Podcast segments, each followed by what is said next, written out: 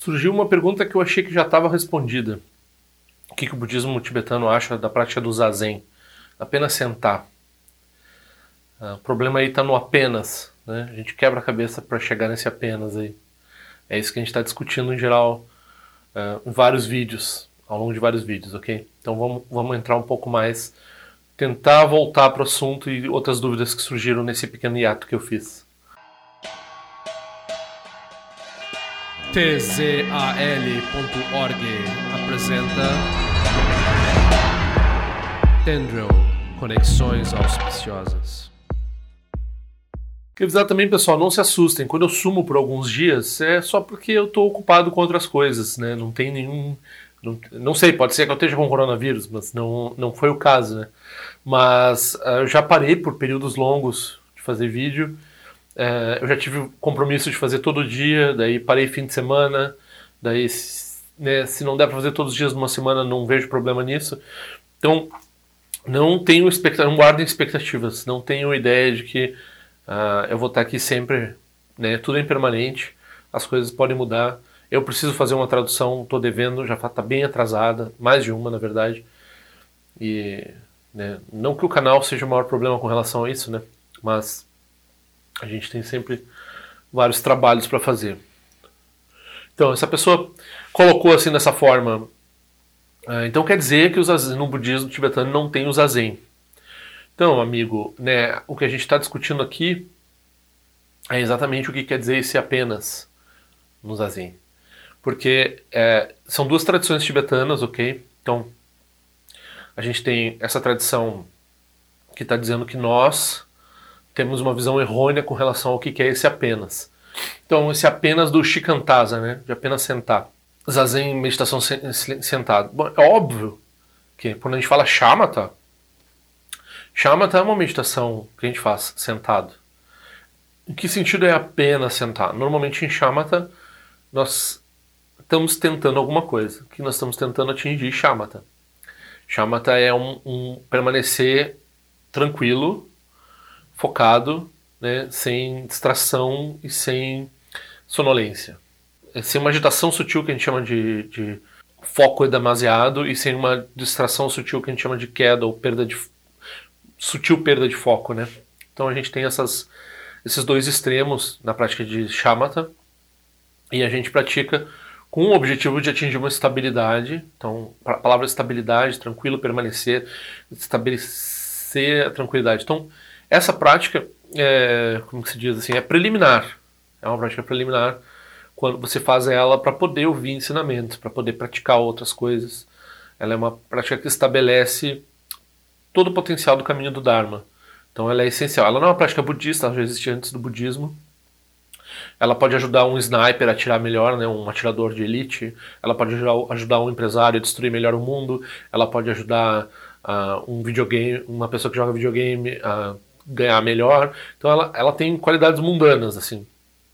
Ela não necessariamente é uma prática espiritual. Quando a gente usa, une né, shamatha com o caminho budista, que significa tomar refúgio, fazer votos, que significa né, querer entender a natureza da realidade, botar o aspecto de vipassana, o aspecto de vipassana é né, reconhecer as coisas como elas realmente são. Então, a gente está transformando a shamatha numa parte do caminho budista. Ok. Tudo isso, shamatha, quando a gente fala shamatha, normalmente a gente está falando né, em meditação silenciosa, na postura que a gente chama de zazen. Uh, no zen, o zen não é uma coisa única também, né? Então, quando a gente está falando do zen, a gente tem que lembrar que tem várias tradições do zen, e tem muitas tradições do zen que praticam shamatha. Então, uh, com objetivos, por exemplo, uh, eu já fiz prática no zen coreano em que a gente contava se aparecia um pensamento a gente voltava pro, pro contava até 10, né? E se no meio tempo até o 10 aparecia uma distração muito forte, a gente retorna para o zero e continua contando. Então a gente está está fazendo alguma coisa mais do que shikantaza, do que apenas sentar. Ok, mas a discussão aqui entre essas duas tradições tibetanas, então digamos que a gente tem esse shikantaza. A gente pode dizer também para que sentar, né? Então tem essa discussão. Sentar já parece ser uma elaboração. Mas vamos dizer que sentar seja uma das atividades. Porque tem, acho que a atividade de comer, fazer cocô, deitar, sentar, esse tipo de coisa é o que seres humanos fazem, né? Então, de algum jeito a gente vai sentar. quando a gente estiver sentado, nossa prática de meditação, claro, né, se a gente tiver uma postura melhor, a gente vai respirar melhor, a gente vai estar mais acomodado. Então, a princípio parece muito artificial sentar com a coluna ereta, sentar no chão, sei lá, sentar. Né? Mas sentar é uma das atividades. Então, enquanto a gente estiver sentado, a gente também pratica o apenas. Mas quando a gente estiver apenas fazendo cocô, a gente está apenas fazendo cocô. Quando a gente estiver apenas dormindo, a gente está apenas dormindo. Até tem, acho que, uma história famosa do Zen que é com relação a isso. Agora, o Dzong Sartiense Rinpoche, e eu aponto aqui bastante para essa palavra, a gente está discutindo aqui, no, nessa discussão toda entre, os tibet, entre a tibetanada aqui, é o apenas, ok? Então a gente quer saber, então a gente usa a palavra bonita, não elaboração, não fabricado, estado não dual, acima dos, além dos extremos, acima dos extremos. Então, apenas, né? Só, esse apenas aí, ele é o nosso problema, porque o nosso amigo está nos acusando que o nosso apenas tem muita coisa. Está dizendo assim, apenas de vocês é que nem aquele pessoal do Hashan Mahayana. Aí a discussão entrou no Zen aqui, porque o Hashan Mahayana é um praticante do Zen. E como eu tenho dito aqui, tem três opções para colocar para a perda desse debate no Tibete com relação a esse praticante do Zen que foi lá defender o Zen. Então a gente pode dizer, ele estava errado com relação ao Zen, ou ele pode tá dizer que ele estava certo com relação ao Zen, ou a gente pode dizer que ele estava certo, quer dizer, correspondia a certo tipo de Zen que está errado. Né?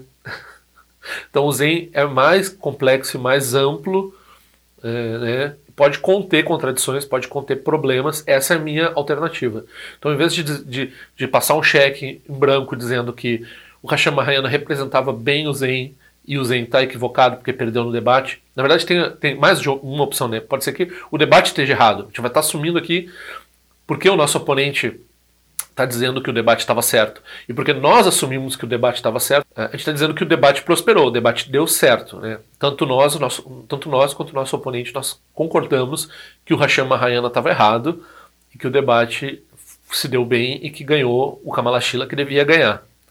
Há uma alternativa que pode dizer assim, não, o Kamalashila devia perder estava errado, todo tipo de tibetano está errado e o Hashem Mahayana estava certo, ok? Essa alternativa nós não estamos explorando, porque aqui é a nossa discussão entre dois tibetanos, os dois aceitam que o debate deu certo. Mas o debate deu certo sob que condições? O Hashem Mahayana representava bem o Zen ou representava mal o Zen? Né? Então, é, como eu estava dizendo, passar um cheque em branco e dizer o Hashem Mahayana representava bem o Zen e ele está totalmente errado, né? Ou passar um cheque em branco, o contrário, que acontece, tem gente que diz, o Shamarayana não corresponde em nada ao Zen e ele estava representando mal a tradição dele lá, por isso que ele perdeu. Então passar um cheque em branco e isentar o Zen de qualquer tipo de equívoco desse tipo. Não, também não quero fazer isso. O que eu estou dizendo aqui é qualificado, estou dizendo assim, acontece no Zen de haver essa visão. Essa visão prosperou e eu estou até dizendo que essa visão chegou no século XIX, chegou no século XX, estava envolvida no processo bélico militarista japonês, estava envolvida na mistura com a filosofia alemã. Essa distorção do Zen é muito comum, é prevalente, ela, ela é bastante comum. Né? Não é tudo que o Zen é. O Zen não é essa visão. Então aqui é uma visão qualificada. Estou dizendo assim, o Hashem Mahayana, ele é o nosso oponente lá no Tibete, está dizendo, vocês, tradição Nyingma, tradição do Mipan Rinpoche, vocês estão propondo algo que é igual que o Hashem Mahayana propôs.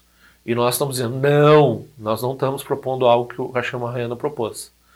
Nós estamos dizendo, tá, errado o Hashem Mahayana. Aí eu estou explicando porque o Zen é tão popular, tão conhecido das pessoas, estou explicando, bom, Hashem Mahayana é um negócio do Zen. E eu estou dizendo assim, não estou dizendo que todo Zen seja como o Hashem Mahayana, eu não estou dizendo que não haja essa visão do Hashem Mahayana no Zen. Eu estou dizendo, de vez em quando acontece do Zen estar tá errado, Algumas pessoas dentro do Zen praticam dessa forma. Isso, na verdade, eu vou dizer, vou ser bem, colocar aqui bem claramente. Na verdade, essa é uma visão preponderante, preponderante uh, a, visão não do Kashamaryan, a visão de que o Zen tem muita coisa errada, é uma visão comum dentro do Zen.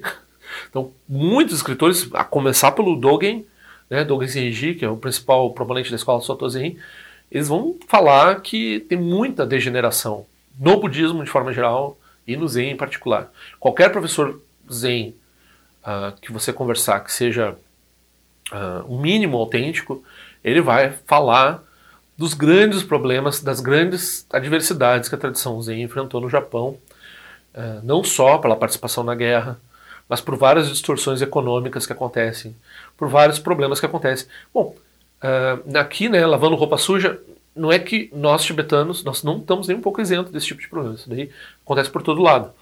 Particularmente, né, a gente tem o Patro Rinpoche reclamando dos lamas no século XIX por várias coisas, também abuso financeiro, vários, vários problemas que teve. Então, e é particularmente comum no Zen eles criticarem a uh, as formas estabelecidas, né? A, muitas escolas dão problema, muitos professores dão problema, tem muito pouca né, coisa. Se reconhece, tem muito pouca coisa autêntica. Eu vou dizer, de forma geral, no budismo é assim, no mundo é assim. O Shagdu Rinpoche dizia que, o Guru Rinpoche dizia que nesses tempos teria né, uma em cada dez ou vinte pessoas se diria, se colocaria como um grande professor espiritual. E os professores espirituais não são, os grandes professores espirituais não são tão comuns assim. Né?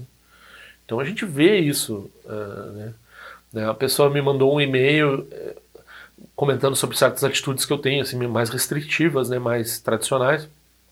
E, ah, mas todo mundo faz, né? Todo mundo faz isso que você não está fazendo. Por que você não faz também? Então, exemplo, né, tem que seguir o bom exemplo, não vai seguir o mau exemplo das pessoas. Né? Se a pessoa lá não tem critério, faz de qualquer jeito, fala qualquer coisa para qualquer pessoa de qualquer jeito, uh, não, não, isso não quer dizer que eu tenha que fazer assim. Né? Aliás, pelo contrário, eu sei que a degeneração é grande dentro do Dharma, fora do Dharma, dentro do Zen, dentro do budismo tibetano. Então tem muitas formas distorcidas, tem muita gente operando mal. Então, né, a gente vai seguir os bons exemplos, a gente vai encontrar o que é bom e vai seguir o que é bom. Ok?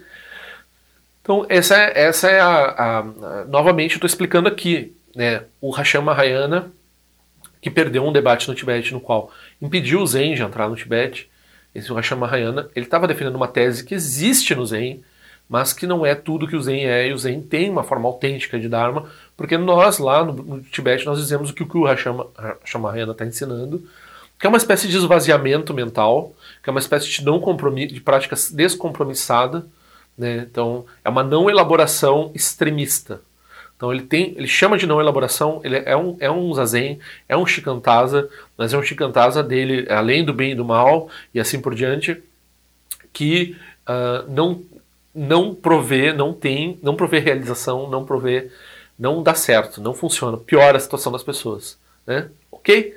É, é isso que a gente está dizendo. Não é todo zen que é assim. Então, prática de zazen, zazen, né, sentar, meditação silenciosa, tem todo o budismo, porque o Buda ensinou shamatha. Shamatha é uma forma de meditação silenciosa. Agora, shikantaza, né, quando a gente está falando mais especificamente do zazen enquanto shikantaza, que é apenas sentar, então a gente está discutindo aqui, esses dois tibetanos estão discutindo o quê? Né, o nosso oponente e nós. O que, que é esse apenas? Né? O nosso oponente está dizendo assim, para você realmente chegar nesse, nessa não elaboração, nesse apenas, né, nesse fazer o que você está fazendo sem nenhuma outra coisa, sem nenhuma, sem nenhum viés, você precisa estudar porque você tem que estar, tá, principalmente estudar. Quando a gente fala estudar aqui, a gente também está falando, por que, que a gente frisa estudar? Porque o nosso oponente frisa estudar. Então a gente está falando de estudar, mas é a gente vai entrar na discussão no texto quando eu voltar ao texto, né? Faz três vídeos que eu não chego no texto. Né? Isso aqui é um vídeo do Farol da Certeza, a gente está no 31 primeiro, talvez, vídeo do Farol da Certeza, é, do estudo desse texto Farol da Certeza. Quando nós voltarmos ao texto, então a gente vai ver que tem essa discussão sobre um esforço, né, uma coisa causal, como é que pode produzir realização? O nosso oponente ele vai dizer que um esforço causal pode produzir. Ele sabe que a realização não é do mesmo tipo do esforço causal. Ele sabe que a realização é não causal. Mas o argumento do Tson Kappa, o argumento é que um, um esforço causal, como uma mulher pode dar, dar luz a uma criança, né? então a mulher não dá luz a um adulto, né? não é do mesmo tipo da mulher. Né? Pode dar também outro gênero, pode nascer um menino. Então não é o mesmo tipo da né, causalidade para não causalidade. A, o esforço causal, o estudo, a prática formal e assim por diante, pode produzir o não causal, segundo Son Kappa. E nós, aqui na tradição Nigma, nós vamos dizer, hum, não é bem assim. E nós temos uma resposta qualificada para não cair lá no extremo do Hashem Mahayana, que é Tudo é não causal já desde o início sem princípio, então azar não faz nada, não precisa botar esforço nenhum, porque tudo está resolvido. É, é, só ficar com a mente em branco que está tudo resolvido. Ok? O Hashem Mahayana cai num extremo de não elaboração. Então aqui a gente está discutindo o que, que é esse abandonar essa perspectiva. O, né, o nosso oponente ele vai dizer tem alguns é, proponentes dessa visão oponente que eles vão dizer que não, que a gente sustenta uma ausência de visão como uma. Né? E nós estamos tentando dizer que isso, isso é uma forma de elaboração que a gente tem que abandonar. E o nosso oponente diz que se nós abandonarmos essa forma de elaboração, nós caímos lá no extremo do Hashem Mahayana, que é um nada é nada, tudo é tudo, vale qualquer coisa, papo de maconheiro. Ok? Então, nós estamos tentando dizer, não, não, não, não é bem assim. A, a visão mais sofisticada do nosso oponente vai dizer, não, não, você sustenta isso e daí você solta. E quando você solta no lugar certo, aí, aí você está praticando a meditação corretamente. Ok? E na nossa tradição a gente vai dizer, hum, talvez a gente vai qualificar isso, a gente vai tentar explicar o que, que é esse soltar. Né? Se ele admite que tem que se soltar, como é que a gente vai soltar corretamente? O que, que significa soltar corretamente? Né? Abandonar esse último esse último aspecto de visão que, ou seja, a pessoa está mantendo uma visão da vacuidade. Nagarjuna dizia, é incorrigível, são incorrigíveis aquelas pessoas que sustentam uma visão particular da realidade, da, da vacuidade. Então a gente está dizendo, é preciso atingir essa não elaboração da forma correta.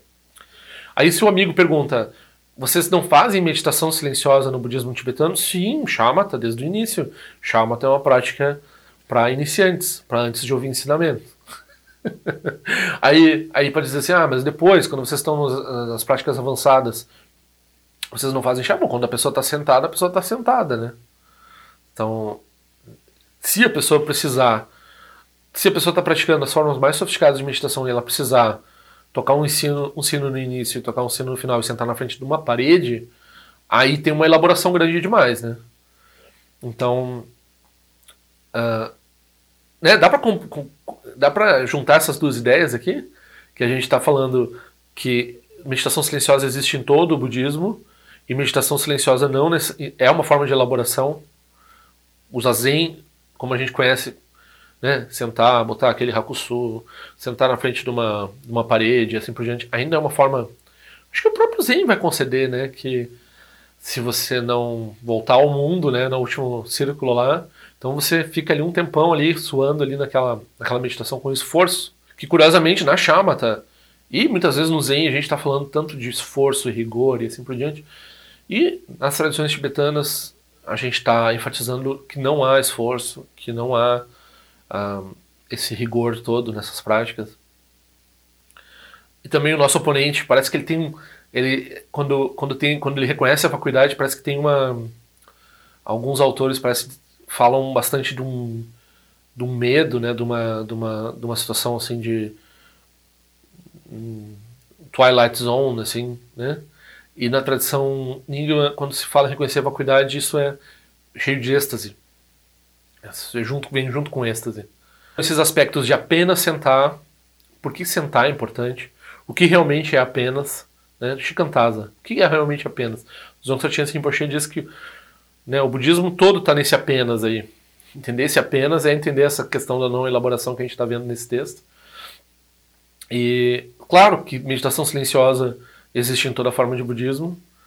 Uh, aí a questão de se é para principiante, se não é para principiante, a gente pode, né? A gente é sempre principiante, né? Mente de principiante. Então vai fazer também, né? Agora, o que outra coisa que se diz é que o budismo é mais do que isso, né? Então o Dzongchen Trachanti Rinpoche, ele várias vezes ele tem enfatizado que ele não gosta dessas estereotipias que tem, assim, ah, budista não come carne, ah, budista é bonzinho, budista não sei o quê. Então, budista é quem senta e faz meditação. É, ele acha que o budismo é muito mais amplo do que isso, né? Vipassana, principalmente, não é necessariamente feito em postura de meditação. As práticas superiores, elas podem ser feitos em postura de meditação ou não serem feitos em postura de meditação. Quem tinha, né, a gente vai usar assim, quem tinha fetiche por sentar é o mestre Dogen. O mestre Dogen realmente gostava de sentar, fazer essa prática de ficar sentado. Por quê? Tinha uma boa razão, né? O próprio Buda fez isso por muito tempo e o Buda sentou na árvore para atingir a iluminação por sete dias. No final, da sua prática, assim. Então, essa é uma prática que o Buda sempre fez. Então, por isso que no budismo a gente sempre faz isso. Mas isso determina o budismo? Não, o budismo tem muito mais coisa que isso. Não só em termos de prática formal, né? As pessoas às vezes não conhecem as outras práticas formais que a gente tem. Por exemplo, fazer altar, né? Fazer várias outras práticas formais que a gente tem. E as práticas, né, a, não divisão, na, nas práticas superiores, a não divisão entre prática formal e prática informal também as pessoas não conhecem.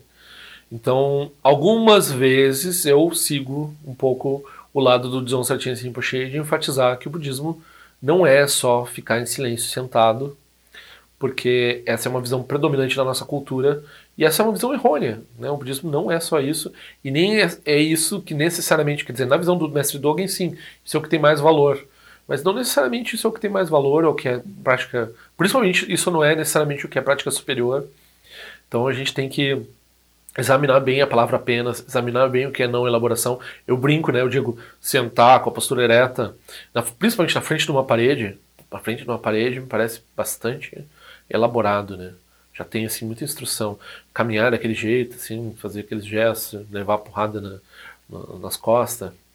Um, brincadeira, né? Isso daí já é para parte para estereotipia, para brincadeira, ok? Então, um, Sim, a gente tem prática de meditação silenciosa em vários pontos da prática no budismo tibetano, e aqui a gente está discutindo exatamente qual é a posição mental correta que o nosso oponente está dizendo. Não, vocês fazem que nem aquele pessoal do Zen, que é o Hashem Mahayana, e aqui eu estou dizendo, não, mas o Hashem Mahayana não representa todo o Zen. toda, essa, toda essa nuance aqui que o pessoal tem que fazer esse jogo, por favor, né? Por favor, não confundam essas coisas. E no próximo vídeo, eu prometo, eu volto ao texto. Né? O texto é interessante, a gente vai entrar nessa questão de como é que uma prática é construída, né, segundo o nosso oponente. A, prática que é de um tipo vai produzir um resultado do outro tipo. A prática causal, a prática com esforço, a prática de desenvolvimento, a prática gradual vai produzir um resultado não causal, vai produzir um resultado de outro tipo. Um re... que, como assim? A gente como assim resultado, né? Se é resultado, não pode, não, não, não, não já é causal, né? Já não, já não é o resultado mesmo. Então, e como é que nós, na tradição Nyingma, nós lidamos com essa, com essa questão toda? É, isso parece interessante, né? Tem tudo a ver com esse apenas do Shikantaza. Padma Dorje não é um professor budista reconhecido pela tradição. Ele apenas repete o que ouviu por aí. Se algo aqui fizer sentido, pergunte a respeito para seu próprio professor. Se não fizer sentido, descarte. tzal.org. Este áudio foi elaborado em resposta a uma pergunta, pedido ou desaforo. Qualquer coisa, escreva para padmadorje.gmail.com. Ao longo de minhas muitas vidas e até este momento, todas as virtudes que tenho alcançado, inclusive o mérito gerado por esta prática e todas as que vier a conseguir, ofereço para o bem-estar dos seres cientes. Possam a doença, guerra, fome e sofrimento diminuir para todos os seres, enquanto sua sabedoria e compaixão aumentam nesta e em vidas futuras. Possa eu claramente perceber todas as experiências como sendo tão insubstanciais como o tecido do sonho durante a noite e imediatamente despertar para perceber a manifestação de sabedoria pura no surgir de cada fenômeno. Possa eu rapidamente alcançar a iluminação para trabalhar sem cessar pela liberação de todos os seres.